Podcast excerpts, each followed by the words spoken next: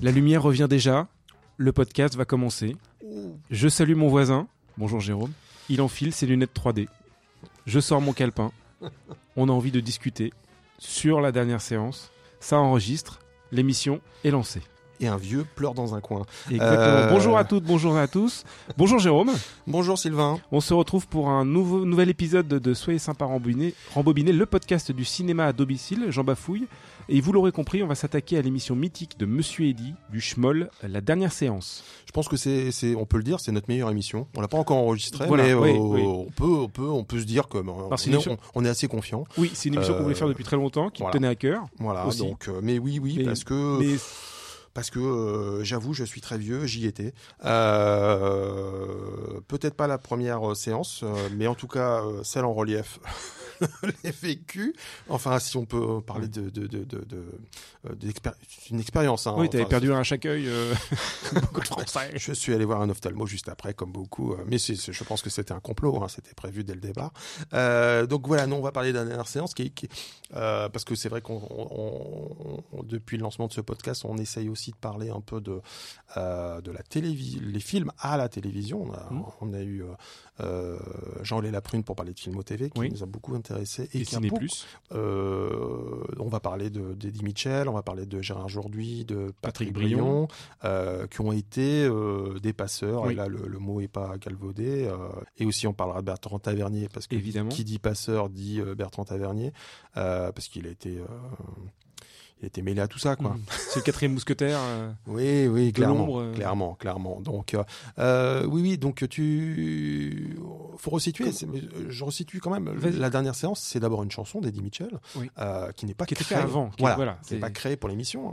hein. Elle date de 1900 1977 et elle raconte la fin et la, la fermeture des, des salles de quartier qu'a connu Eddie Mitchell quand il était enfant. C'est ce que racontent les paroles. Parce qu'il faut bien se dire que dans les années 70, euh, les salles de quartier euh, mono-écran euh, ferment. Donc on transforme les salles en multi-écran parce que c'est ça qui marche. hein. Euh, Et d'ailleurs la, la, la, hum, la fréquentation des salles dans les années 70 va se stabiliser alors qu'elle était en chute libre depuis 15, euh, 15 ans. Euh, elle va rechuter dans les années 80 mais pour d'autres raisons. Mais dans les années 70, elle vraiment elle se stabilise et donc il y a même euh, on se dit bon, on a peut-être trouvé la solution. on va mettre on va faire des petites salles en tout cas une grande et, et plusieurs petites, et faire euh, plusieurs films dans le même cinéma, ce qui n'était pas le cas Oui. euh, dans- pendant l'enfance de, de, de, de- d'Eddie Mitchell. Mais alors, après avoir été une, une titre de, enfin, un- un- une chanson qu'on connaît quasiment tous, ou qu'on connaît tous, et avant d'être une émission de télé, entre les deux, il y a eu autre chose. Il y a eu la dernière séance présentée par Oui. Eddie Mitchell, qui était une programmation euh, qu'avait organisée. euh, C'était pas Gérard aujourd'hui, il n'était pas encore dans, le- dans le coup. Non, non, c'est, qu'en fait, Eddie Mitchell racontait que euh, durant l'été, il était souvent à Paris, en fait, à la fin des années 70, et euh, il était très, très ami avec le, patron de l'UGC Hermitage euh, sur les Champs-Élysées, une salle qui a disparu. Moi, je ne sais pas quand, mais il y a, il y avoir assez longtemps. Euh, et il s'était dit, mais en fait, après minuit, on pourrait peut-être disposer de la salle, quoi. Donc, et passer des, vieilles, bandes des, vieilles bandes d'actualité, des dessins animés et des films. Et, ça s'appelle La Dernière Séance. Et d'ailleurs, il y a, avec son copain Coluche, parce que Eddie Mitchell et Coluche étaient, très amis, ils ont fait une bande-annonce en 35 mm pour rameuter les, les spectateurs de l'UGC Mhm. Hermitage. On l'écoute tout de suite. C'est fini. On est prêt, nous, hein? Oh, Eddie Mitchell Alors, c'est prêt? Ça commence? Ah non, ça commence qu'à partir du vendredi 6 juillet. Ah, hein, ça commence à partir du vendredi 6 juillet. voilà, au cinéma UGC Hermitage Champs-Élysées. Cinéma UGC Hermitage Champs-Élysées. Ça s'appellera, La dernière séance, et on y présentera à minuit, des films de 1950 avec euh, leurs actualités, leurs dessins animés.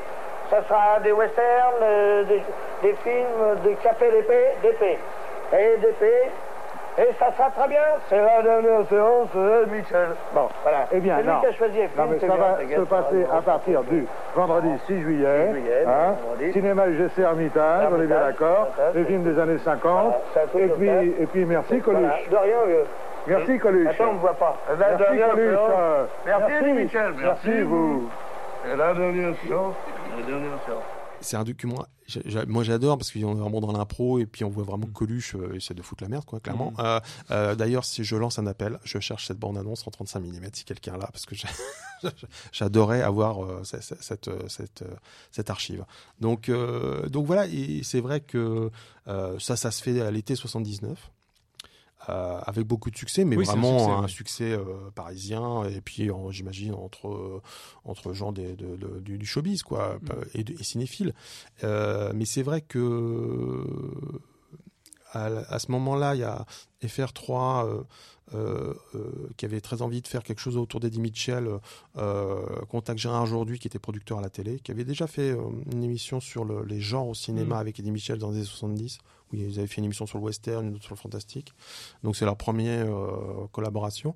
Et, France 3 demande à Gérard aujourd'hui de produire une émission sur Eddie Mitchell qui va s'appeler Le Petit Mitchell Illustré. Il y a Paul Prébois, Jean Rochefort, enfin c'est- très très sympa. Voilà. Et, euh, euh, la, droite la gauche accède au pouvoir, vraiment à côté en 81. Et Serge Moati, qui est le président de la FR3, euh, demande à qui a déjà qui a eu vent en fait de cette histoire de projection euh, aux Champs-Élysées, se demande si on, on pourrait pas adapter en fait la dernière séance. Oui, mais là, il y a une petite méprise. Oui, C'est-à-dire une que- grosse méprise. Même une grosse méprise. Euh, c'est que euh, comme la gauche arrive au pouvoir, ça, ça peut, ça peut paraître un peu. euh, moi, je l'ai appris en, en- en fouillant pour cette émission. Comme la gauche arrive au pouvoir, il y a une sorte de de- d'envie de, de, de, de culture. de culture et surtout de détruire tout ce qui vient d'Amérique. Oui, oui, il y a- il y a vraiment un anti-américanisme anti- très fort Ouais. euh, mené. euh, voilà, des- Donc- même le festival de Deauville en souffre beaucoup. Enfin, Oui. à l'époque, aujourd'hui, ça paraît normal le festival du film américain de Deauville. À l'époque, c'est très très mal vu. Oui. Euh, et il y a une, vo- une volonté de mettre de la culture partout. Euh, c'est pas un reproche de ma part, hein, pour le coup, mais mais mais ça va peut-être aller un peu loin sur sur FR3 quoi. Et alors, euh, avec ces arguments, on a du mal à se demander comment une telle émission a pu, Oui. a pu naître. Mais en fait, euh, Moati comprend, lui, que c'est une émission qui va passer des classiques français. Donc, double avantage. Premier avantage de passer du cinéma de patrimoine français non américain. Voilà. Et en plus de, de, de rentrer dans des quotas. euh, Oui, il y a déjà des, quotas. euh, Sauf que, bah non, c'est pas l'idée de base de- d'aujourd'hui et Eddie Mitchell.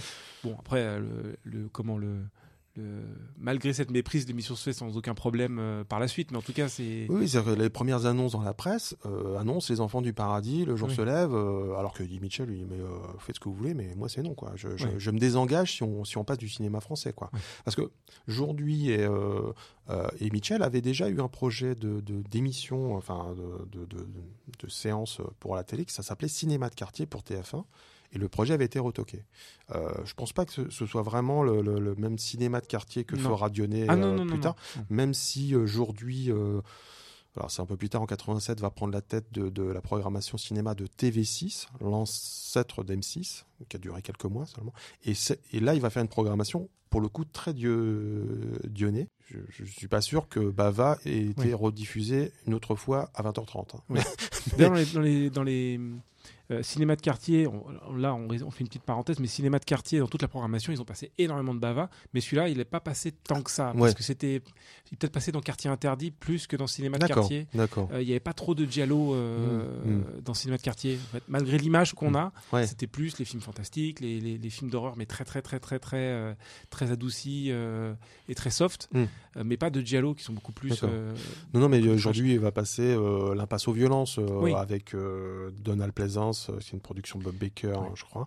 C'est quand même, dans, on, on est dans l'air du temps, et il y a cette volonté donc de, euh, voilà, de évidemment pas passer de films français, mais de Mm. passer des films qui ont nourri euh, l'enfance euh, et l'adolescence de Gérard Aujourd'hui, de d'Eddie Mitchell et de Patrick Brion. Voilà, Oui, donc il- les, les trois hommes vont chacun ensemble faire une liste de films qui leur tient à cœur et ils vont, euh, ça va leur servir de fil conducteur pendant presque 15 ans, quoi. Enfin, même, pas- même plus.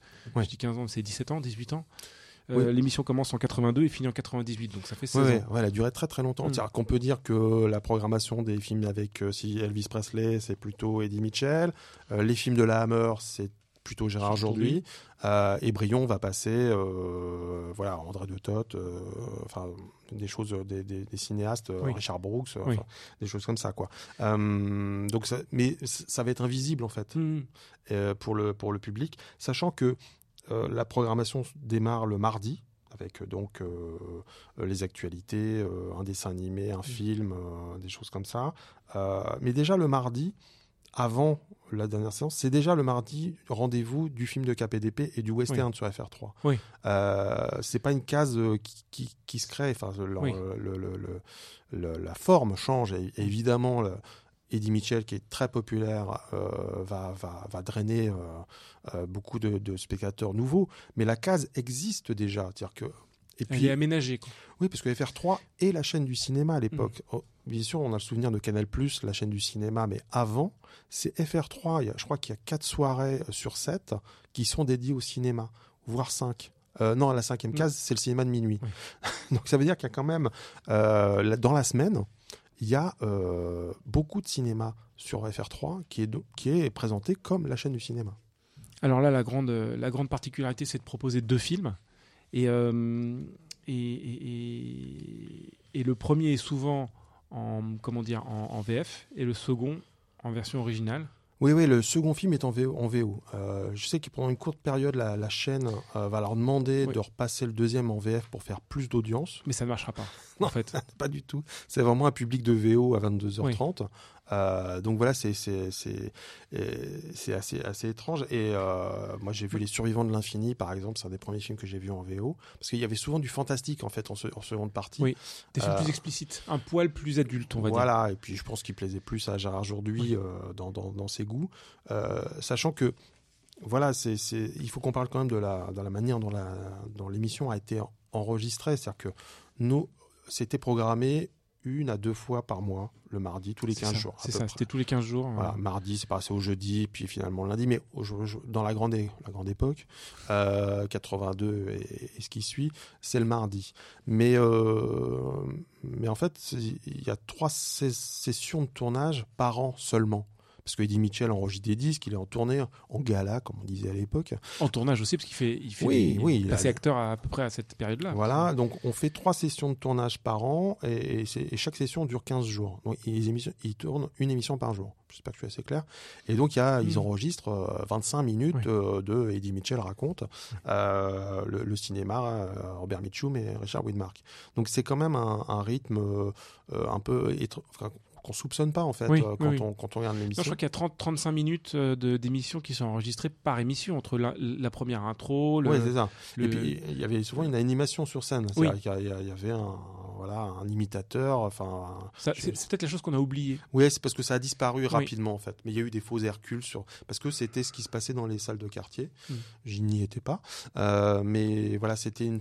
ça se faisait beaucoup. Mm. Donc euh, euh, il y a ça et Cette idée d'animation était très importante parce que même à la base, avant même que, que l'émission euh, soit à peu près celle qu'elle a toujours été, c'est avec euh, cette présentation, ce film, euh, euh, c- euh, ces publicités, ces dessins animés, etc.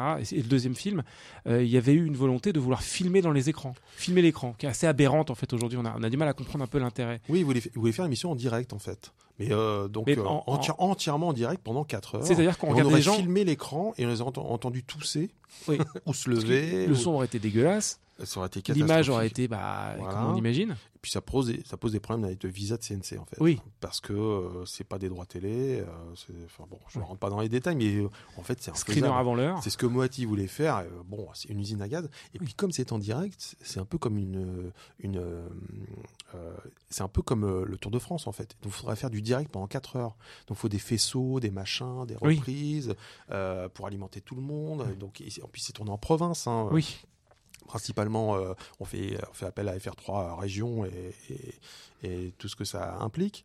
Donc tout ça est quand même très très lourd. Alors que tourner des plateaux et, euh, en avance de six mois et les monter avec euh, le film en télécinéma, c'est quand même beaucoup Mm. plus simple. Oui, hein. oui, oui, bien sûr, bien sûr. Donc voilà, et surtout qu'en plus il y avait des rappels de, de- entre les deux films. Il y avait après le deuxième film, vous aurez FR, euh, le, le soir 3 avec les titres. Donc euh, bon, Oui. tout ça semblait une usine à gaz à faire en direct.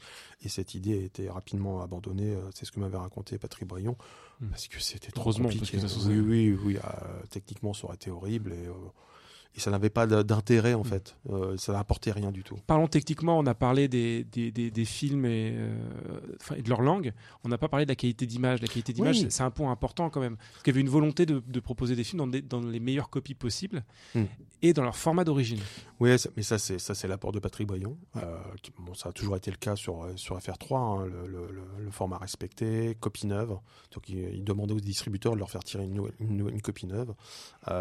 Donc ça permettait d'avoir des, des- des copies. Je sais qu'il y a un film qu'ils ont eu en pan and scan, Oui, La Tunique, qui est le premier film tourné en scope. exactement. Euh, et euh, parce que je crois. euh, En fait, ils ont, en fait jusqu'au bout, ils pensaient avoir la copie dans le bon format et finalement, ils n'ont pas réussi à, à l'avoir. Et donc, ça ou rien de toute Oui. façon. Donc comme on parle de, de qualité, enfin de, de la partie technique, on pourrait peut-être passer à, à une certaine séance en trois dimensions. Mais juste avant, j'aimerais peut-être te poser une question. On a peut-être dû commencer par là. Est-ce que tu te souviens de la première émission que tu as, ou en tout cas quelle est l'émission la plus forte, moi, au- de- du, celle dont tu te souviens oui, bah. alors, C'est lié à- au film et à, et à sa rareté euh, par la suite en fait. C'est la machine à explorer le temps. Alors j'ai pas revu euh, la date, euh, mais il y a une, une fiche Wikipédia Oui. très très bien faite. Wikipédia est très, très bien fait. parce que vous avez Euh, la programmation il y a toute complète. la programmation complète, et, y compris les rediffs, parce que certains films sont passés deux fois. Mais dans les années 80, donc j'étais tout petit, j'ai vu La machine à explorer le temps de, de Georges Pal. Non, ça avait beaucoup marqué, déjà parce que ça, les Morlocks m'avaient effrayé au plus haut point. Euh, le voyage dans le temps, euh, je crois que c'est ma fascination pour le genre euh, vient de ce film. Et surtout, je vois ce film et euh, le film disparaît, comme beaucoup de films, c'est-à-dire qu'il ne va pas être diffusé avant 10 ans, en fait. Il Mm. n'y a pas de VHS, il n'y a pas de DVD, enfin, il n'y a, il rien, donc le, le, le, le souvenir va se, se, se diluer. Et à un moment, je vais revoir, euh, je crois que c'est- dans le livre euh, Les grands succès du cinéma fantastique de, de Pierre Tchernia et Jean-Claude Romer. Il y a une page dédiée au film. Et là, je fais le lien. Mm. Et après, je vais attendre très très longtemps avant de revoir le film. Euh, je crois que je l'ai revu sur un Laserdisc NTSC. euh, mais voilà, je, je, je suis tombé amoureux de ce film. Et, et c'est lié, à, c'est lié à, à ce- à cette, à cette séance. Quoi. Mais c'est pas une époque où tu étais cinéphile?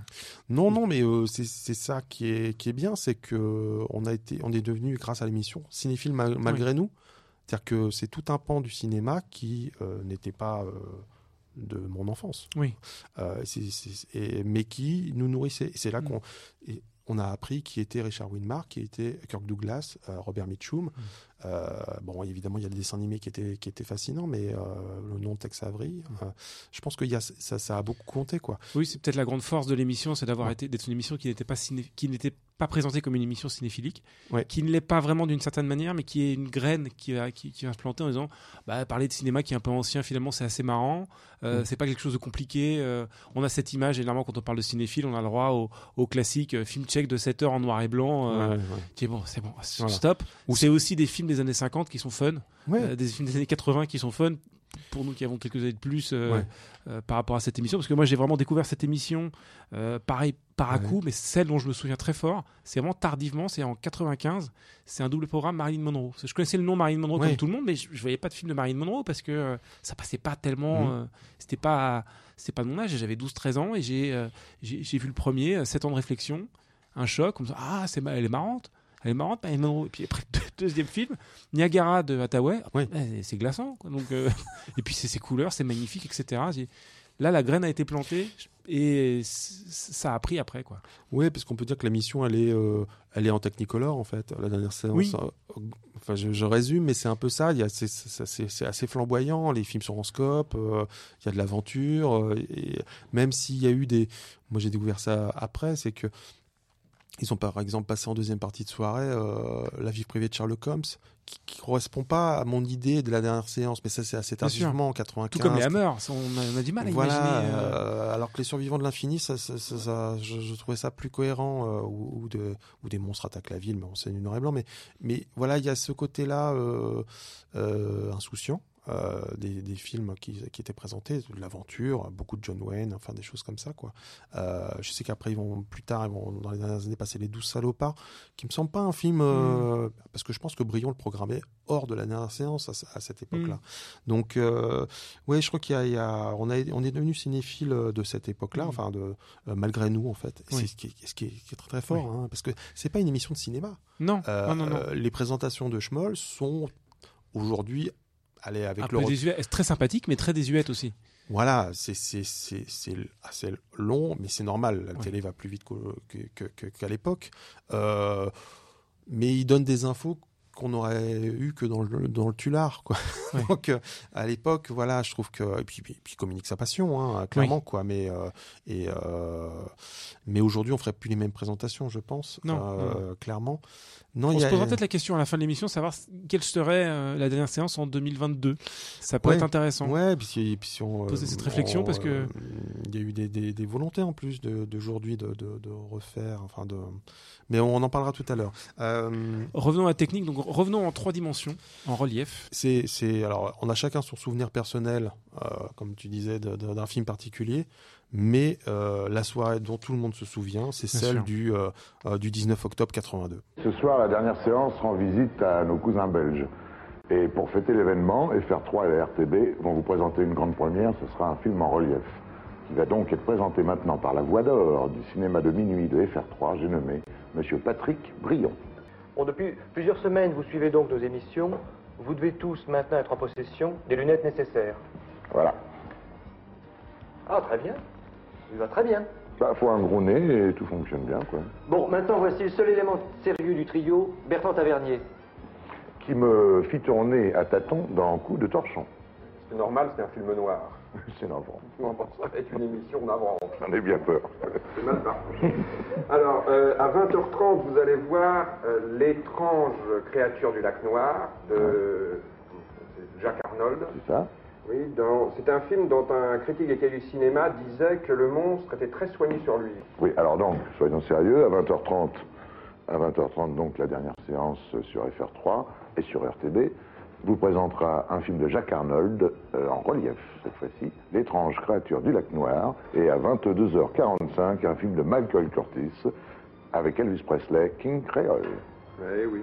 Et... C'est quand même un, un monument de la télévision en soi, parce que euh, en 82, je suis né en 82. Et donc je crois que c'est dire- une première mondiale. Personne Oui. n'avait fait du relief avant, Oui. en fait, Et, à euh, la télé. Et c'est quand même une émission euh, dont j'ai entendu parler avant d'être, euh, de fouiller, euh, d'être cinéphile, un peu plus poussé, etc. Je savais qu'il y avait eu cette chose-là. avait- c'est- C'était, c'est resté dans les souvenirs pendant très très longtemps. Pendant 15-20 ans, on parlait encore de cette, de cette émission euh, en trois dimensions. Oui, et, et je pense que, alors évidemment, j'en je livre un peu parce que j'avais 9 ans, euh, mais j'ai souvenir d'une effervescence, une ébullition. On, allait- on pouvait acheter le, le dépliant. Oui, il faut, représenter un petit, faut représenter un peu comment ça se passait. C'est que euh, le film qui est diffusé, c'est donc un film en trois dimensions qui était euh, en noir et blanc. en noir et blanc. Jack, Jack Arnold. de Jack Arnold, L'étrange créature.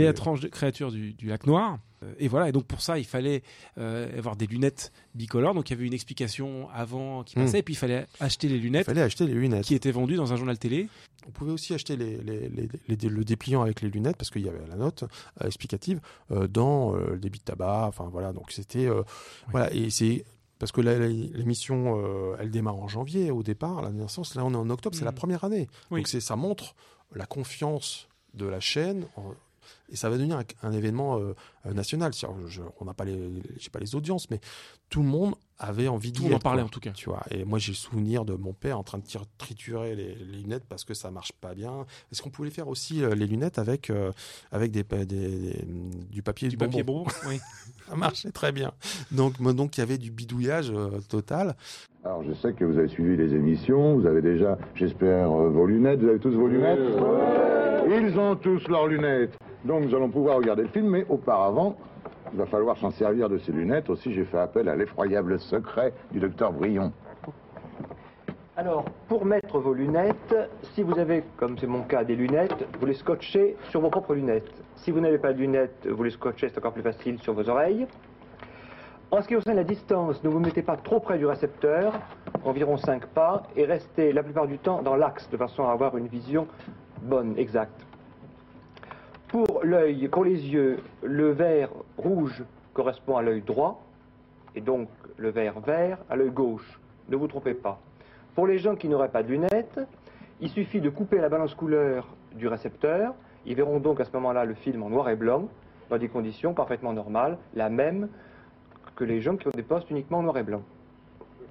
En ce qui concerne Jack Arnold, Bertrand Tavernier va vous en parler maintenant. Ah oui, euh, Jacques Arnold, c'est le metteur en scène de L'homme qui rétrécit. Un petit film, Un tout petit film. Et puis d'un autre film en relief qui était Le Météore de la nuit et de la suite de la créature. Oui, oui, la revanche de la créature. Et puis aussi, il avait fait un western moderne qui était pas mal avec Jeff Chandler, là, que, Ah, le, salaire, Ouais, le ouais. salaire du diable qu'on avait pu voir au Palace, dans le temps où le Palace était un cinéma et où il y avait des loges. Ah. C'était le bon temps, monsieur Eddy. Ah là là, n'en parlez pas. Et alors, dans le- la créature, c'est, je crois que c'est lui qui a eu l'idée du maquillage, du costume de la, de- de la créature. Oui, c'est en, en voyant la statuette des, des- des Oscars qu'il a eu l'idée de faire de, d'imaginer le personnage de la créature. Oui. On peut demander à Craven de faire un film d'horreur avec les Césars. Oui, Ah, les Césars. Ah. Pas pour nous, ça. non, ça, ça ne sera jamais. Alors évidemment, euh, c'est la grosse désillusion. Oui, parce qu'en fait, ça marche très très mal. Enfin, c'est. Bah, alors c'est c'est le problème du relief, c'est-à-dire que le relief normalement l'écran doit être beaucoup plus grand que notre champ de vision pour pouvoir, euh, enfin c'est comme ça que Mm. moi je l'imagine, que donc en salle le relief c'est super sur un parce qu'on avait des petits écrans à l'époque. euh, même mes parents qui avaient un grand écran, c'était 63 cm de diagonale, c'est pas beaucoup. Euh, et c'était des grands écrans. C'était des grands écrans Je crois que le oui. plus grand, c'était 70 après. Mais ça s'arrêtait là.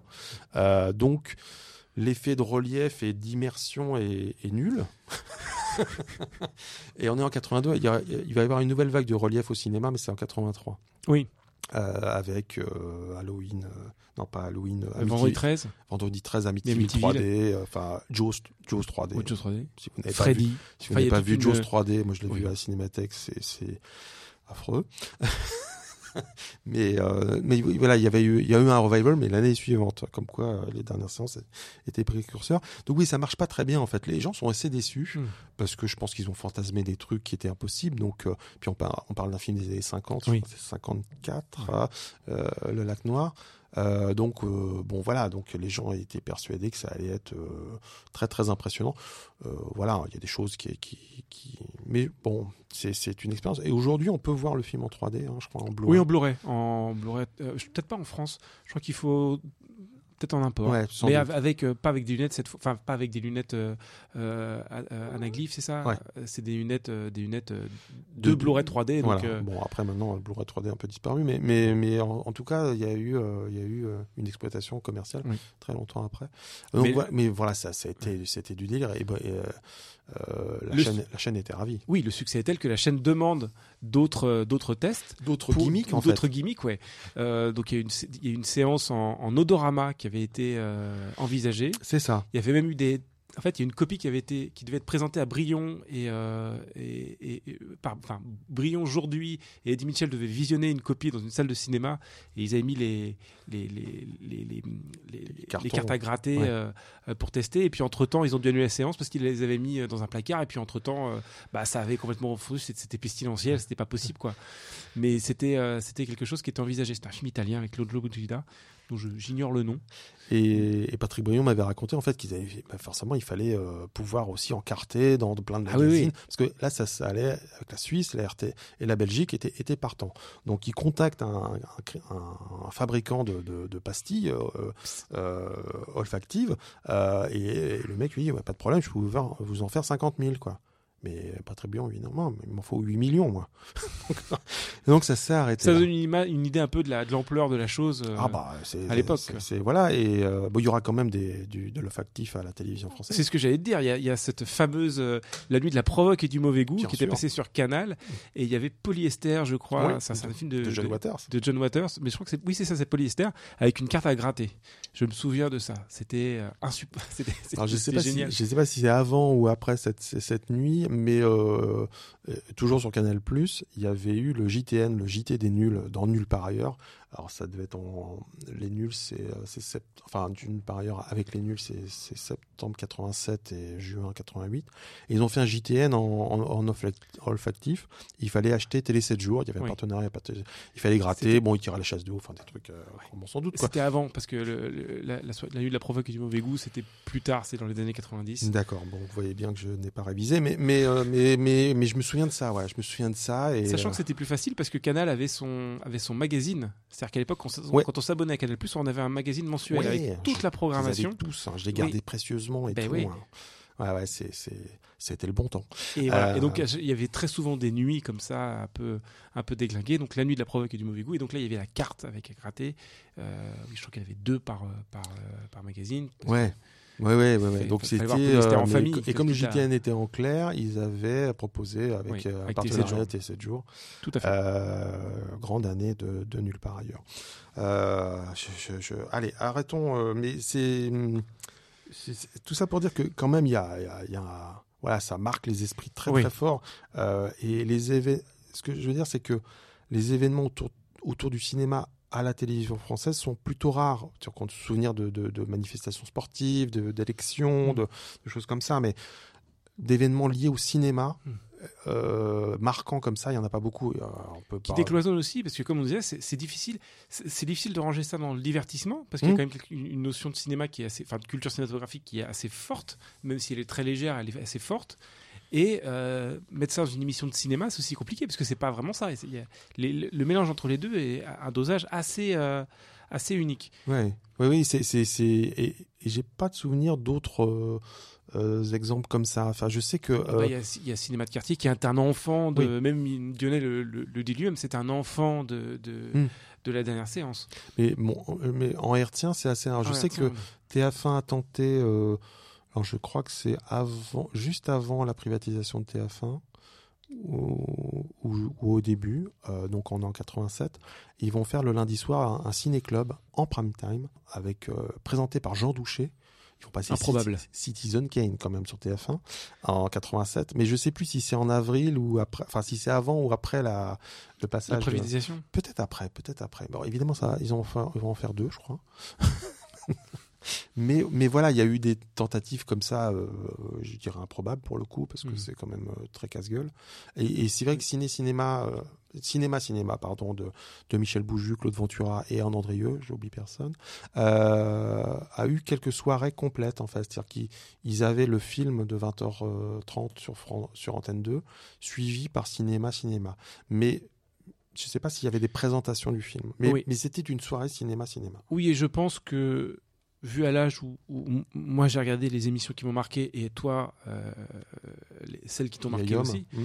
euh, si on aurait regardé ça spontanément, cinéma, cinéma, ça faisait quelque chose un Non, peu, un non, peu non, pépère. Même ouais. si c'était les mêmes films que, si, si- si par hasard oui, ça oui, se c'était- moins sexy, quoi. Je pense qu'ils ont passé l'inspecteur Harry dans Cinéma Cinéma, tu vois. Une soirée, j'avais retrouvé une coupure de presse, c'était ça, quoi. Mais euh, il n'y avait pas ce côté joyeux et festif. Que, que propose euh, Schmoll. Ouais. Alors, ce qui est aussi intéressant, on parlait de cinéma de quartier il y a deux minutes, c'est dans les deux cas, ce n'est pas un, ce n'est pas quelqu'un qui vient du cinéma. Oui.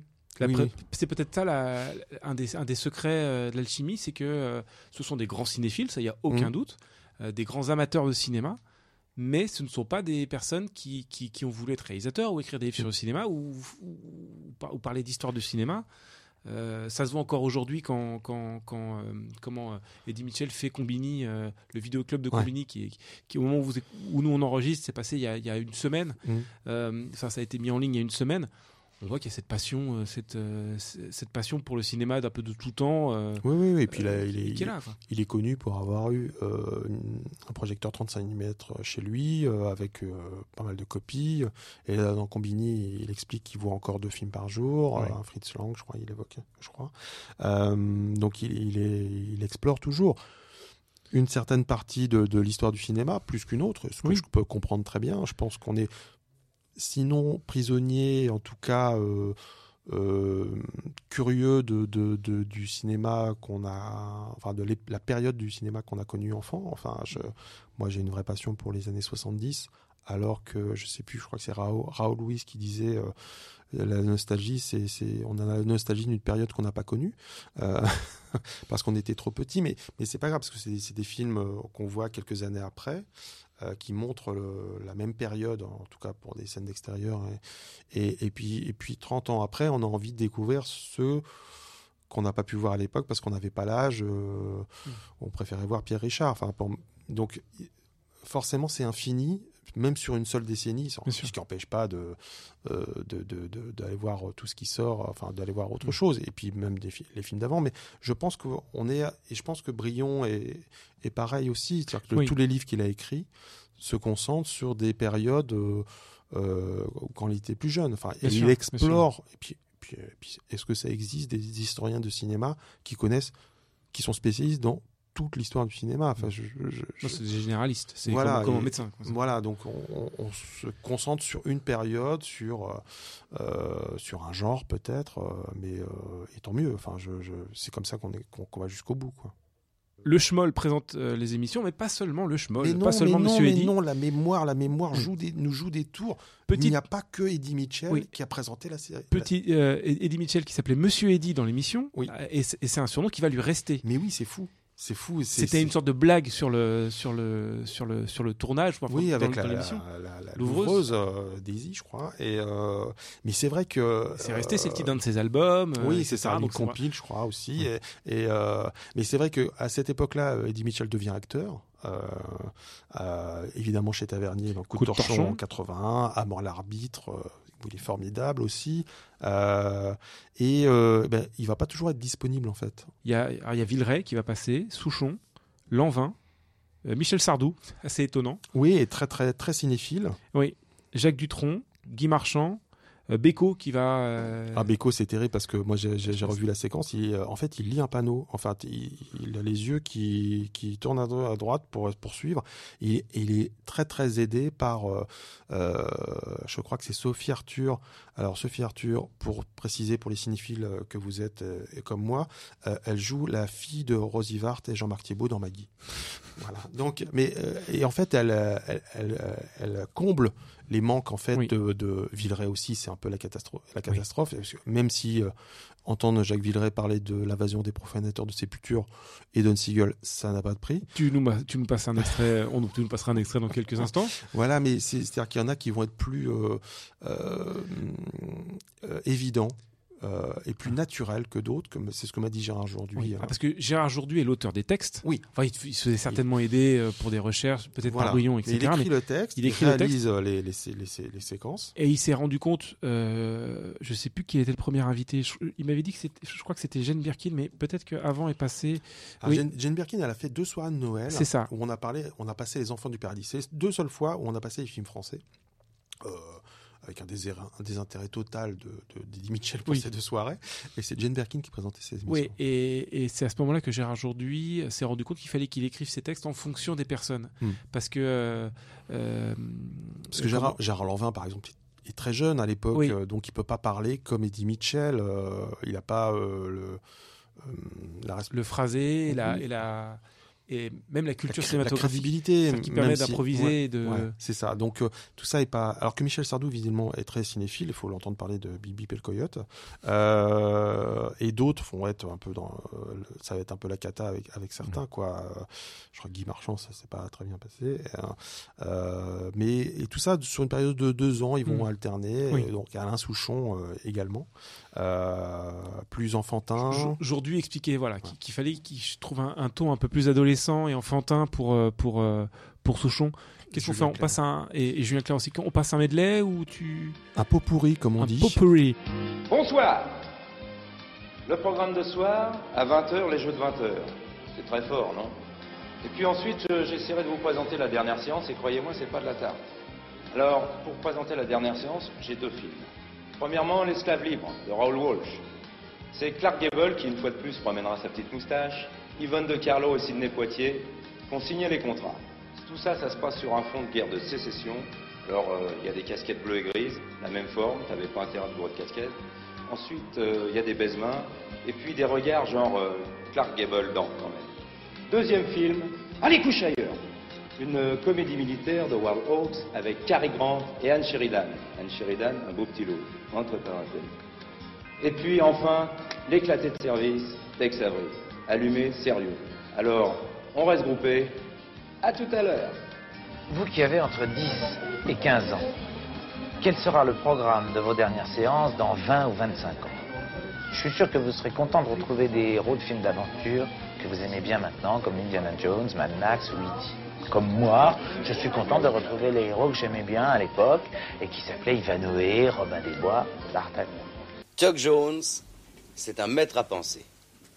Pour Bibi le coyote, on peut résumer les scénarios très simplement. C'est un coyote qui poursuit un roadrunner, animal très célèbre dans les déserts américains.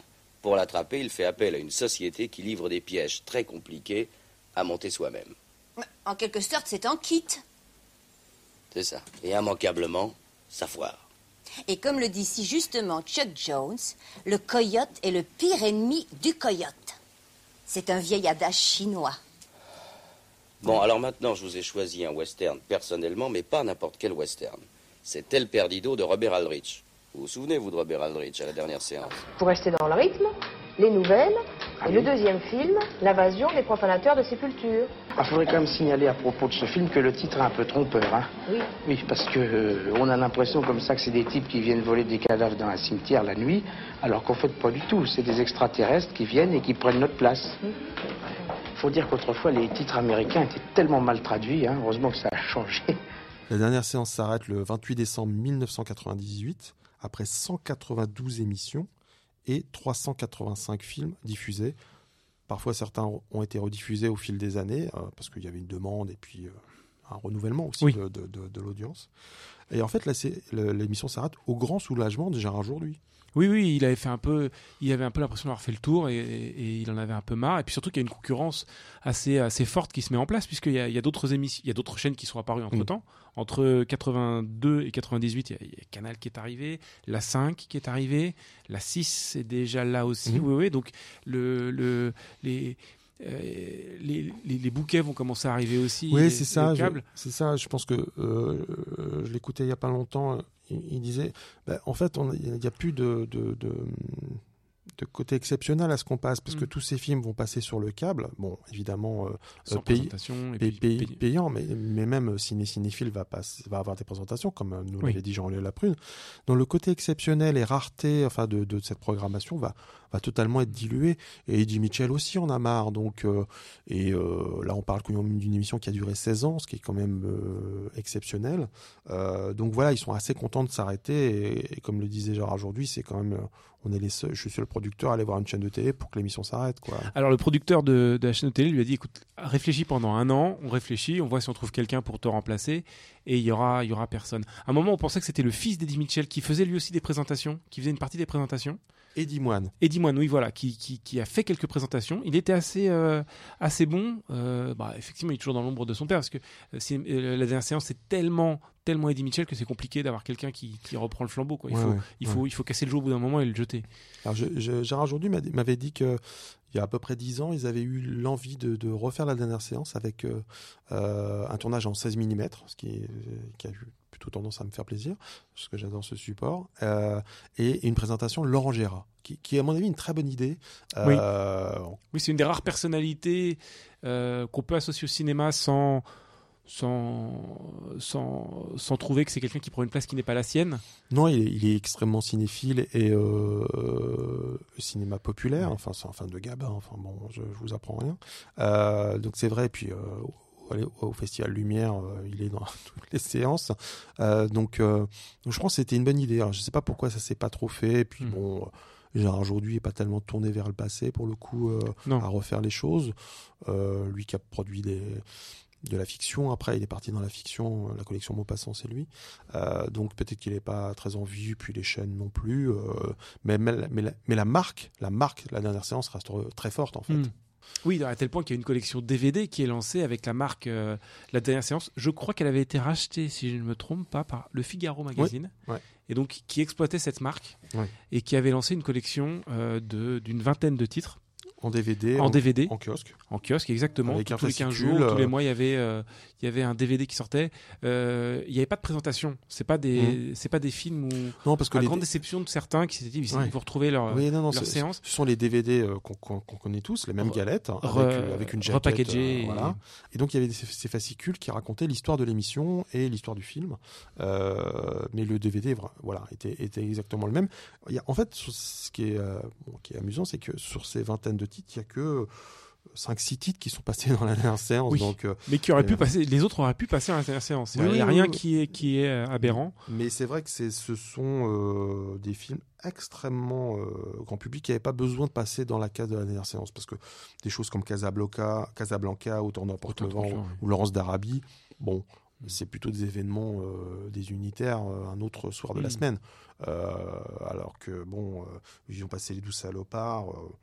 Voilà, c'était pas essentiel que ça passe euh, euh, dans la dernière séance. Mais bon, voilà, tout ça était quand même officiel. Puis je ne crois pas qu'Eddie Mitchell ait participé euh, à cette émission. Je crois qu'il est juste en couverture de la jaquette. oui, oui. Alors je sais qu'il y a eu une collection Eddie Mitchell euh, euh, avec Paramount en DVD quelques années avant, qui s'appelait pas, je sais, je sais plus si ça s'appelait la dernière séance, mais il y avait un petit fascicule. Donc vraiment euh, le minimum syndical, quoi, mais c'était pas très très pertinent. Mais tout ça pour dire que la marque euh, dernière séance euh, a perduré, si bien que Action, la chaîne Action du groupe AB en 2014, va rediffuser va rediffuser là par, pour le coup euh, la dernière séance avec euh, je me souviens qu'ils avaient donc les présentations d'Eddie Mitchell euh, le dessin animé pas les actus. Oui et le film par contre était en version restaurée enfin le- les masters Oui, les plus récents oui. parce que voilà et je sais qu'ils se prenaient la tête parce qu'après il y avait les lancements d'Eddie Mitchell pour le soir 3 donc euh, c'était compliqué à, à remonter Oui, il fallait- il fallait faire un peu de bidouillage. ça, ça- c'était c'est pas euh, je sais pas si c'est une bonne idée mais Bah, ça- C'était la nostalgie de la nostalgie, c'est-à-dire qu'on c'est- bon, tout ça voilà c'était avec un deal avec Lina et euh, je- ça n'a pas marché parce que enfin il y a eu quelques papiers mais peut-être pas suffisamment pour que pour pour Et puis il aurait fallu un peu de nouveau, en fait. Et puis. oui, oui, oui. euh, est-ce que c'est ça Est-ce que euh, d'ailleurs, je, juste une petite aparté, mais en 82, quand, quand la dernière séance marchait très très fort, il y a failli avoir une collection de VHS en fait. Ah oui. Euh, avec la flèche brisée qui n'était pas encore passée à l'époque. Euh, De Fuller. Voilà, et qui aurait dû. En fait, c'était une collection de films qui n'étaient pas encore passés enfin en tout cas inédits à la dernière séance, à présenter par Eddie Mitchell, avec d'autres actus. Je crois que c'était la vidéothèque, l'édi- l'éditeur était la vidéothèque qui a, qui a disparu. Et une publicité qui avait été- Ouais, euh, ouais, j'avais retrouvé, qui- était incroyable. Euh, et c'est tombé à l'eau parce que la boîte a- est tombée à l'eau, je crois, enfin a fait faillite. Bon, l'aventure des vidéos, des, des, des éditeurs vidéo de vidéoclubs, c'est Mm. c'est un, sujet en, tant- en tant que tel. Euh, mais voilà, il y a eu ça, et, et c'est vrai que on peut se dire, voilà, qu'est-ce qui reste euh, enfin, Il y, a, il y a aussi autre chose sur format DVD. C'est, euh, c'est, euh, Alors, Laurent Cholet a produit des documentaires Oui. qui s'appelaient Cinéphiles de notre temps, qui ont été réunis dans un immense coffret de 6 DVD. Ouais, qui, les- qui les- était, les- qui était produit pour Ciné Plus au départ. Voilà, voilà, avec énormément d'images de Lina. Euh, c'est une sorte d'histoire de la cinéphilie à travers euh, par ceux qui l'ont fait. Donc ça Voilà. va de Dionnet, euh, le- Boisset, Takela, Tavernier, Pierre Philippe, Gilles Jacob. Jean-Claude Romer, etc., etc. C'est, la- oui, c'est ça. C'est les membres fondateurs de la cinéphilie en France, les ciné-clubs évidemment, euh, qui ont fréquenté les salles de quartier. Évidemment, toutes ces anecdotes de on va à Bruxelles parce que les films sont pas sortis chez nous, donc on part en week-end. C'est vraiment tout ça. euh, C'est très bien fait. Et la voix, la voix off, euh, c'est Eddie Mitchell qui la, Ouais, raconte. ouais, je crois qu'il même il est un peu interviewé aussi, mais il fait la voix Oui, off. Ouais, oui. C'est, un, un documentaire en 6 DVD, je crois. Non, non, en, en- 5 euh, Il y, a, il y a six rondelles. Ouais. Alors, il y a le- le- les films, les trois films euh, de deux heures. C'est ça. euh, sont sur les trois premiers DVD avec des suppléments, des scènes coupées, etc. Mm. La quatrième rondelle euh, DVD, c'est des bonus euh, autour du fantastique. Donc tout ce qui est midi minuit, Mm. Qui est, qui est, qui est- cinéma bis sur une rondelle à part. Euh, la, la cinquième rondelle, c'est des bonus, d'autres bonus, donc des Ouais. scènes coupées, des extraits de Lina. C'est-à-dire Ouais, qu'on a une liste. Et des reportages assez- de Lina, je crois qu'il y a, Il y a la première- Brion. Il y a première apparition de Patrick première- Brion, collectionneur en, de. en, en- en geek, qui s'appelait Oui, pas oui, comme ça, mais en fan de cinéma, euh, qui explique qu'il collectionne toutes les photos de films ça, américains, qu'il y a des dossiers partout, qu'il espère en faire quelque chose. Cette archive est magnifique. Qu'il y a Armand Panigel aussi dedans. Euh, Et il y a donc un, un petit module de 10 ou 15 minutes sur Eddie Mitchell. Donc Eddie Mitchell qui raconte la dernière séance. Eddie Mitchell à la première, on voit la première émission, une sorte de montage, et des émissions euh, par la suite euh, qui Mm. sont montées. Donc c'est un module assez, assez amusant. Euh, c'est un coffret DVD en plus qui se trouve pour pas très très Ah cher. parce que ça pas du tout marché, non, non, non. donc ça se trouve en Mais ça vaut vraiment, ouais, ça vaut, ça vaut vraiment vraiment le coup Mm. parce que on. Ça vaut 4 euros. hein. Ouais, ouais, Ne c'est ça. ça. Picoré, c'est- euh, c'est- dans toutes les solderies à 4 euros, Ouais, ouais. les invendus. picoré. Euh, Chose amusante, en fait, quand j'ai quand j'ai mis les DVD, en fait, il y, a un- il y a un logo Potemkin en introduction de tous les DVD. Ah, ils sont co-éditeurs Potem- Non, parce qu'ils sont marqués nulle part. Donc, est-ce que c'est une erreur? J'ai pas eu le temps de, de voir avec euh, les équipes de, de Potemkin si c'était le cas. Euh, ce qu'il faut dire aussi que c'est Kina.fr propose un, euh, plusieurs euh, plusieurs euh, présentations. Il y a, il y a- vous tapez dernière séance, vous trouverez très facilement. Et Madeleine, dans peut-être en la plateforme SVOD de Lina, en propose peut-être? Peut-être, peut-être, mais en tout cas sur ina.fr, il y en a quelques-unes. Euh, et puis il y a un DVD, alors un Blu-ray, bon, c'est ma faute. Enfin, c'est.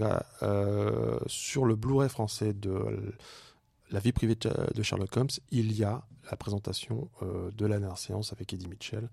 J'avais remonté des petits bouts pour qu'on ait euh, ce petit euh, souvenir, parce que voilà, ça, ça nous faisait plaisir avec l'éditeur. C'était filmé comment C'était filmé en vidéo En vidéo. En vidéo, oui. vidéo. Je crois qu'il était envisagé au départ du 16 mm et puis bon, euh, sans doute des contraintes techniques. Euh, donc c'est tourné en vidéo, donc ça a très mal vieilli. Évidemment, qu'on peut s'en douter, la vidéo en 82, c'est pas Mhm. la vidéo d'aujourd'hui. Euh, donc voilà, mais il y a il y a des traces un peu Mhm. partout de, de cette émission sur le net et puis donc. Dans le coffret euh, cinéphile de notre temps De Laurent Cholet. et la vie privée de Sherlock Holmes, je n'ai aucune action chez cet éditeur, je le précise évidemment. Euh, C'était juste pour euh, me faire plaisir. Alors donc la dernière séance s'arrête à la fin des années 90. Euh, qu'est-ce que quelle que serait la dernière séance en 2022 Alors déjà, il faudrait l'incarner, quoi. Donc, Ouais. euh, ça... Alors déjà pas Eddie Mitchell. Non. Parce que c'est c'est Déjà qu'il aime pas en parler. Non, non, non, voilà. Alors peut-être, moi j'imaginerais bien une émission spéciale. Peut-être que France 3 pourrait faire Oui, une émission spéciale où Eddie Mitchell euh, fait pour l'occasion, peut-être pour pour les fêtes, ça me semblerait euh, une bonne chose. Mais une émission régulière, ça me semble, ça me semble euh, une mauvaise idée. Et puis de toute façon, je- ils- clairement, ils disent qu'ils veulent pas le faire. Oui, oui, oui. Donc, voilà, bon, c'est. c'est On pourrait envisager ça sur des plateformes, hein, Mhm. clairement aussi, tu vois. euh, Donc, euh, Mais de- plutôt, de, les- de- des- événementialiser des, des, des- certains films, quoi, avec, euh, avec un avant-programme. euh, Oui, mais euh, le, le côté direct me semble intéressant. Ah oui. C'est-à-dire que le problème de faire la dernière séance sur Netflix avec quelqu'un d'autre ou avec un autre nom, etc. Le problème, c'est que J'ai dit plateforme, j'ai pas dit Netflix. Mm, ça- ça- bon, alors, il faut que j'en cite trois, c'est ça, comme, comme, les, comme les professionnels. Parce que sinon, on va avoir des soucis. Voilà. Euh. Non, mais ça peut être n'importe Ouais, quelle plateforme Disney+, sûr, euh, bien sûr. MyCanal euh, et, et- et tant d'autres. Et, euh, et Madeleine et, Salto. Et Cinétech. Et Cinétech, voilà, on a fait plein. C'est bon, là, on est tranquille. bon, on est bon. Euh, à chaque fois, en fait, euh, le- la grande force, c'était ce côté où euh, euh, il fallait être là à ce moment-là. Même si on l'enregistrait, il y avait quelque chose où ça n'a pas la même saveur. C'est un peu comme un match de foot. Un match de foot en, en- en cassette vidéo, euh, dix jours après, ça n'a plus aucun sens. D'ailleurs, il n'y a pas de match de, de, de, de, foot sur DVD ou quoi que ce soit. Non. prouve prouve bien que c'est quelque chose qu'on voit ensemble à un moment donné et plus tard. Donc, j'imaginerais plus ça sur Twitch, par exemple. Ah oui. Plus que Ouais, sur. ouais, euh, plus que ou à la télévision, mais je vois pas qui pourrait euh, incarner un cinéma d'antan, mais Mm. avec une figure jeune, parce qu'Eddie Mitchell quand il a commencé, était quand même une figure relativement jeune, euh, euh, mais quand même tourné vers le passé. Euh, ce serait quelqu'un qui viendrait peut-être pas du cinéma, parce qu'on a vu que pour Dionnet qui venait de Métal Hurlant, notamment dans toutes ses Mm. activités, a- avant de venir du cinéma, et, euh, et Eddie Mitchell de la musique. La lumière revient déjà, et donc on passe au coup de cœur avec euh, Sylvain. Euh, je pense qu'on peut dire qu'on est, on est largement éloigné de euh, la dernière séance avec ton coup de cœur. Oui, oui, oui. On oui, est très oui, très loin. Oui, oui. J'ai essayé de chercher un rapport et je me suis j'ai enfoncé. voilà. À un moment, j'ai pensé au coffret dont je vous ai parlé, euh, cinéphile de votre temps, mais c'était plus, c'était plus cohérent de le mettre. J'ai détruit le matériel, de le mettre dans, dans, dans l'émission. Non, non, Euh. moi je vais parler de euh, More Than 30 Years in the TARDIS. Qui dit Tardis dit Doctor Who. Vous aurez peut-être reconnu le fameux vaisseau de l'extraterrestre le plus connu des écrans anglais. Euh, alors on s'intéresse là à la série Phénomène qui débute en 63 et qui se termine en 89 après plusieurs évolutions. En fait, le principe, euh, un des principes de la série, c'est que la régénération du personnage principal permet le changement d'interprète. Et donc il y a plusieurs versions et plusieurs évolutions qui peuvent être faites. euh, plusieurs, euh, euh, la série peut être plus sombre, plus plus, plus légère, Ouais, etc. ouais. Elle peut même Selon- être une femme. Oui. Le, le- docteur peut être une femme. aujourd'hui, parce qu'en en 1989, la série commence à patiner, elle n'arrive pas à connaître de renouveau et cesse après un film pilote à l'américaine assez navrant. Ah oui. Et la série sera, sera relancée. il faudra attendre 2005 et un reboot pour revoir la série qui n'a depuis plus quitté les écrans de la BBC. Mais revenons à 93. Donc la Oui. série vient d'être arrêtée, mais la série, euh, la, série est toujours populaire. En tout cas, la série d'origine est extrêmement populaire. Enfin, les, les premiers épisodes sont extrêmement populaires. Donc la BBC produit un documentaire de 50 minutes pour les 30 ans de la série, 30 Years in the TARDIS. Et un peu plus tard, ce documentaire sort en vidéo dans une version rallongée et remontée de 90 minutes donc More Than 30 Years in the TARDIS. D'abord en VHS puis en DVD dans un coffret Doctor Who The Legacy Collection. C'est un coffret qui comprend euh, Shada, c'est un épisode mythique qui n'a jamais été euh, terminé, qui était écrit par euh, Douglas Adams et à cause d'une grève, le film est resté sur sur les étagères et a été remonté. On a d'abord rajouté une voix off et puis ça a été un peu bidouillé. Je vais. Je te, je te coupe deux secondes. C'est vrai qu'en plus, il y a ce- ces 30 ans de, de, de série, énormément d'épisodes ont été perdus. Oui, oui, les Euh, ou effacés, euh, perdus et effacés Oui. par la BBC. Alors, je crois qu'il y a un peu plus, un peu plus de 90, 95. On a retrouvé il n'y a pas très longtemps, Oui. un an ou deux, euh, Oui, en Afrique du Sud. Oui, je oui. crois. Oh, un peu plus, c'était avant le confinement. Oui, ah voilà, oui, en fait- pardon, avant le confinement, euh, parce qu'il y avait eu des copies pour, les, qui- pour les colonies du Commonwealth, enfin les, les- le Commonwealth. Voilà, d'ailleurs dans le documentaire en question, donc en 93, il parle de 110 épisodes qui sont perdus, donc là il y a une quinzaine qui ont été retrouvés depuis, on en retrouvera peut-être quelques-uns, mais pas tant que ça, Mais et ça concerne les, deux les, les six premières saisons, c'est-à-dire les deux premières euh, générations de docteurs.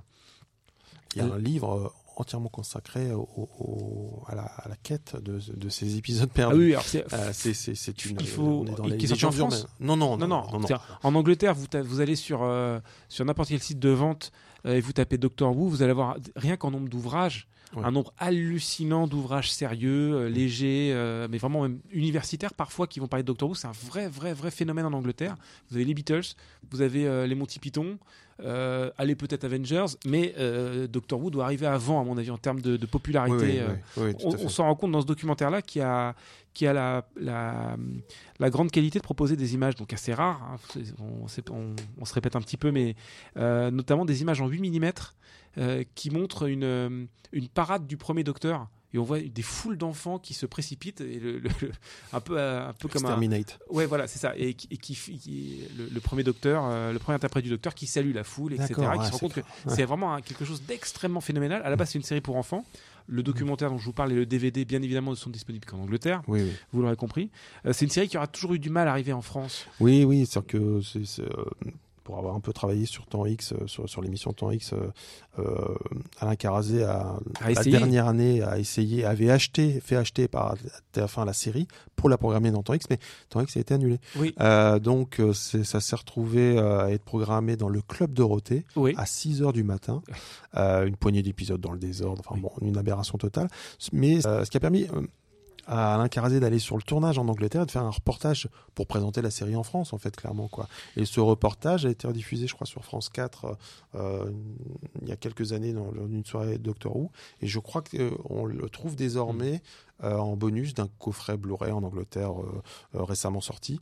Euh, donc voilà, mais c'est euh, si, si vous pensez que Star Trek est une série euh, euh, qui a eu du mal à, à arriver en France, euh, Doctor Who euh, là-bas à, plat à plat de couture. Oui, oui. Il faut savoir que si la série est extrêmement populaire auprès des enfants en, en- en Angleterre et le public qui a grandi aussi, c'est vraiment une série vraiment phare de la télévision.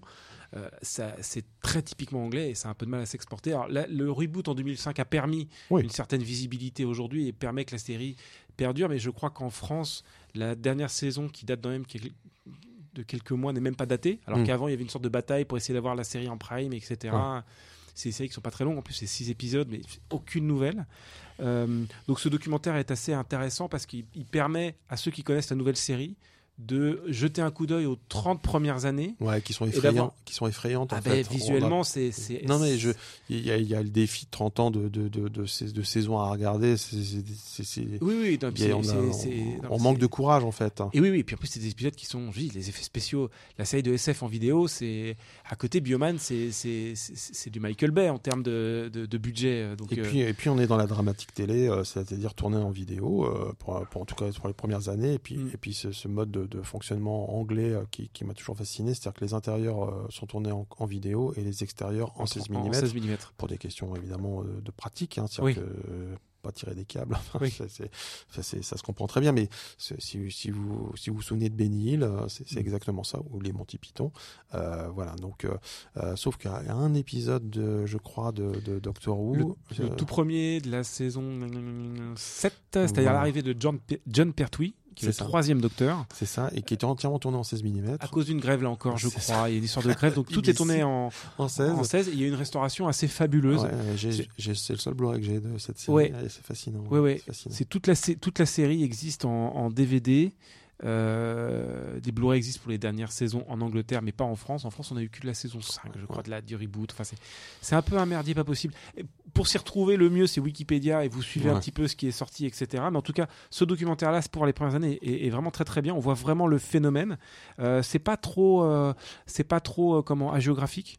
C'est- Il y a notamment un passage très très drôle sur la paternité du, du, du Dalek, le fameux, le fameuse créature que, comme, comme- poubelle. comme- la, la poubelle sur roulette, comme je disait l'adore. Carazé. Ouais. Mais c'est euh, c'est- le méchant ultime de, de- de- dans la série. Et, euh, et euh, en fait, euh, John Pertwee, donc le- un des interprètes de Docteur, est invité à un show télé.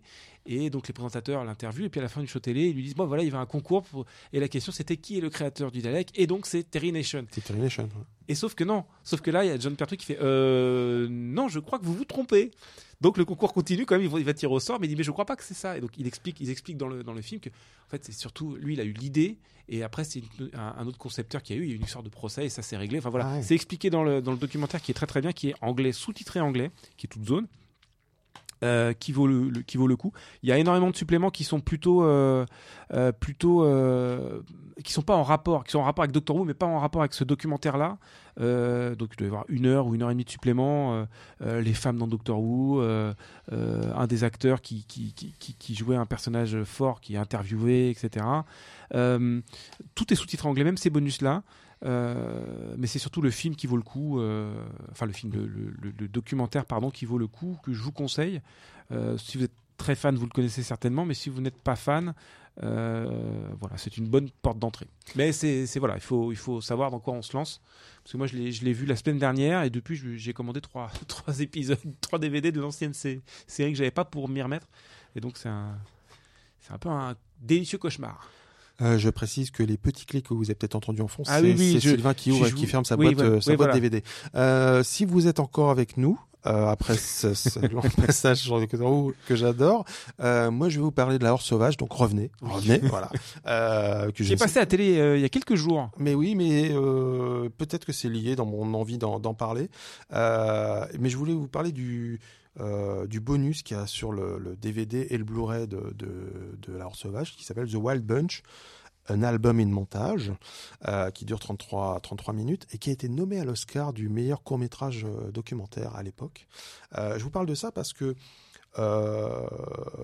Nick Redman qui a, qui, a, produit ça et qui est décédé il y a, il y a 2-3 ans, c'est lui qui avait retrouvé en fait ce documentaire est, est basé sur des bobines euh, 16 mm en noir et blanc, entièrement muettes, euh, des roches, du tournage, notamment de la bataille finale.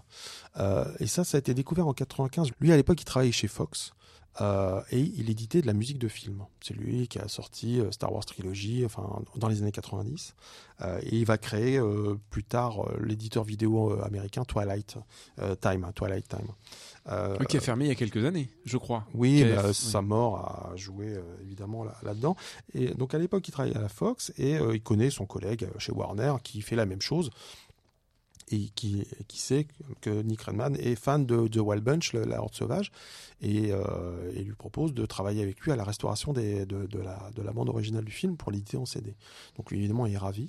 Et on est en 95, et, euh, et, ils ont- et, son ami euh, chez Warner reçoit un coup de fil un peu étrange en lui disant, voilà, on, a, on est au stock, euh, le Vault de, de, Warner, on a des bobines, des où c'est juste marqué Wild Bunch Me- Mexico 1968. Bon, a priori, euh, on va les, on va les jeter quoi, parce qu'à l'époque, euh, voilà, bon, nous visiblement, on n'ouvre même pas les boîtes.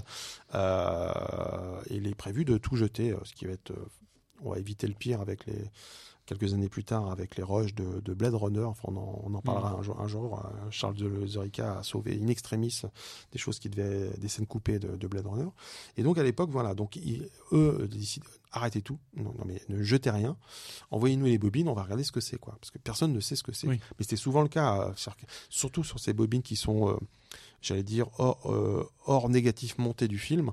Le reste est toujours parfois, et puis forcément, euh, les gens qui ont fait ça à l'époque sont plus parmi nous et moi, je- tra- déjà travaillé sur des choses où on ne sait pas ce que c'est. Est-ce que tu peux la regarder pour nous et nous dire ce que c'est quoi Euh, c'est- Et c'est comme ça qu'on trouve des merveilles, hein, clairement. Oui. J'ai souvenir de une aparté sur euh, Garçon Claude Sauté où Pathé avait retrouvé des bobines et savait pas trop ce que c'était. En la regardant, on s'est retrouvé euh, avec, avec les, les gens de Pathé devant 40 minutes de, de scène de tournage en 16 mm avec du son. Euh, c'est, voilà. Et là, ça change la donne dans le contenu Oui. éditorial de votre oui, édition, sûr, clairement. hein. Euh, Il y a un avant et un après. Euh, et en plus, il y avait des choses for- for- for- formidables sur, euh, sur ce film. Tout ça pour dire que, donc voilà, ils vont sauver ces bobines. Et, et c'est ça qui est, qui est, qui est génial, c'est qu'ils se retrouvent avec une demi-heure, enfin beaucoup plus de- de- d'images noir et blanc muettes. Et comment comment euh, faire quelque chose de ça. Quoi. Ed Harris va, va, va, va jouer euh, en audio euh, euh, Peckinpah. Il va reprendre des, on va retrouver des interviews écrites et c'est Ed Harris qui va prêter sa voix à Sam Peckinpah. On va, ils vont enregistrer quelques voix de, de, de gens qui ont travaillé sur le film et ils vont monter ça. Quoi. Et, et, et évidemment Warner Home Video qui, on est en 97 là, euh, c'est le début du DVD. Oui. Et le tout, Warner est l'un des tout premiers à ouais. sortir des, des, des DVD. Euh, et La Horde Sauvage va faire partie, faire des dix premiers DVD sortis chez Warner. Qui fait la retournée. Euh, oui, c'est- oui, c'est ça. que le Ah, il film- n'arrivera pas en France avant des années. Assez le film est sur deux faces. C'est-à-dire Oui. que dire, euh, il y a une heure et demie sur la première face, il fallait retourner le disque pour voir la fin du film et euh, une album, euh, un album et une montage. Mm. Moi, j'ai eu ce DVD et pour des problèmes de euh, DVD double couche qui n'existait pas. Enfin bon, c'est la préhistoire du truc quoi quand même. Donc et c'est euh, donc voilà et euh, euh, notamment donc outre ce- ce- cette nomination à l'Oscar, le, documentaire va se retrouver sur euh, le DVD. Et donc tu me dis qu'il est arrivé plus, beaucoup plus tard en France. Oui, oui le- je sais que je sais que l'art sauvage était longtemps inédit en France et il fallait se tourner vers l'import. Moi, j'ai découvert, Mm. euh, j'ai découvert ça en VHS parce qu'il n'existait pas de DVD chez nous. D'accord. Et le DVD, je pense, français était tardif pour mettre euh, le film sur une seule face. Oui, oui, oui. Voilà, c'est oui, ça. oui. Enfin, Et, à l'époque, euh, c'était, voilà. ça s'est réglé en trois ans, mais on a eu une- toute une période un peu sombre. On avait les films sur deux faces. Oui, les films un peu longs étaient Oui, oui. euh, sur des DVD 10, on appelle ça. oui, oui. Euh, et puis après, évidemment, il y aura le Blu-ray en 2007 et chez nous en 2008. Et parfois, il y avait la version, euh, la version pan and scan et la version. Ouais. euh, Euh, widescreen. Euh, bon, ça, ça va, mais le film coupé Oui. en deux, il y avait quand même un. Alors, c'est hérité un- du Laserdisc, hein, Ouais, c'était le cas, ça. hein. Il, y avait, il y avait vraiment ça. Euh, donc voilà, mais sur le Blu-ray, il y a, il y a ce documentaire que j'aime beaucoup, euh, qui, est- qui est voilà, euh, qui a été, enfin, j'aime beaucoup oui. ces, ces sauvetages en fait. Il y a beaucoup de, de contenu. Il y aurait un truc à faire peut-être sur Pekin Pass. Il y a à réfléchir parce que il y a plusieurs plusieurs, montages, documentaires. ouais, il y a ouais. tout- et je- presque tous ces films on possède deux montages. Donc, Oui, oui, et puis il y, a, il y a ce spécialiste allemand que je connais un peu qui s'appelle Mike Siegel, qui, qui a sorti un DVD avec voilà. de- un double DVD avec un documentaire qu'il a réalisé. Oui, et puis, euh, Puis là, la Rush, euh, et là, il a retrouvé, euh,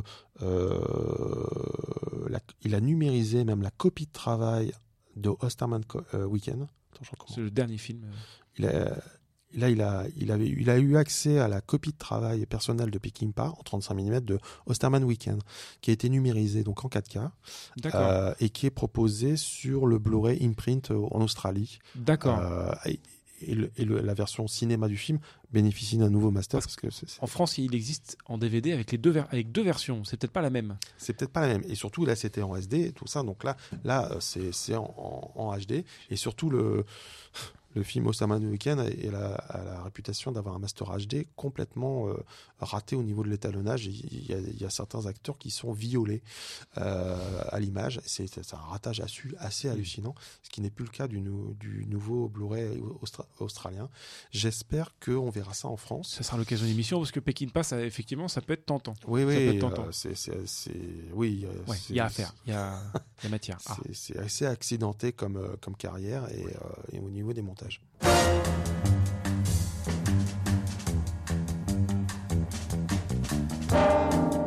Soyez sympa rembobiné, c'est fini. C'était pas la dernière séance parce qu'on fera d'autres, d'autres, d'autres épisodes que nous sommes déjà en train de préparer. Voilà, donc euh, c'est la fin de notre meilleure émission, c'est ça que j'avais dit au début. Euh, je pense qu'on on s'attardera aussi sur d'autres émissions euh, emblématiques, euh, ou, ou en tout cas cases, parce que c'est là, euh, si on parle du cinéma de minuit ou du ciné-club, ce, ce ne sera pas des émissions, mais des cases euh, de programmation. Je trouve que voilà, c'est vachement... Et cinéma de quartier, évidemment, hein, Jean-Pierre.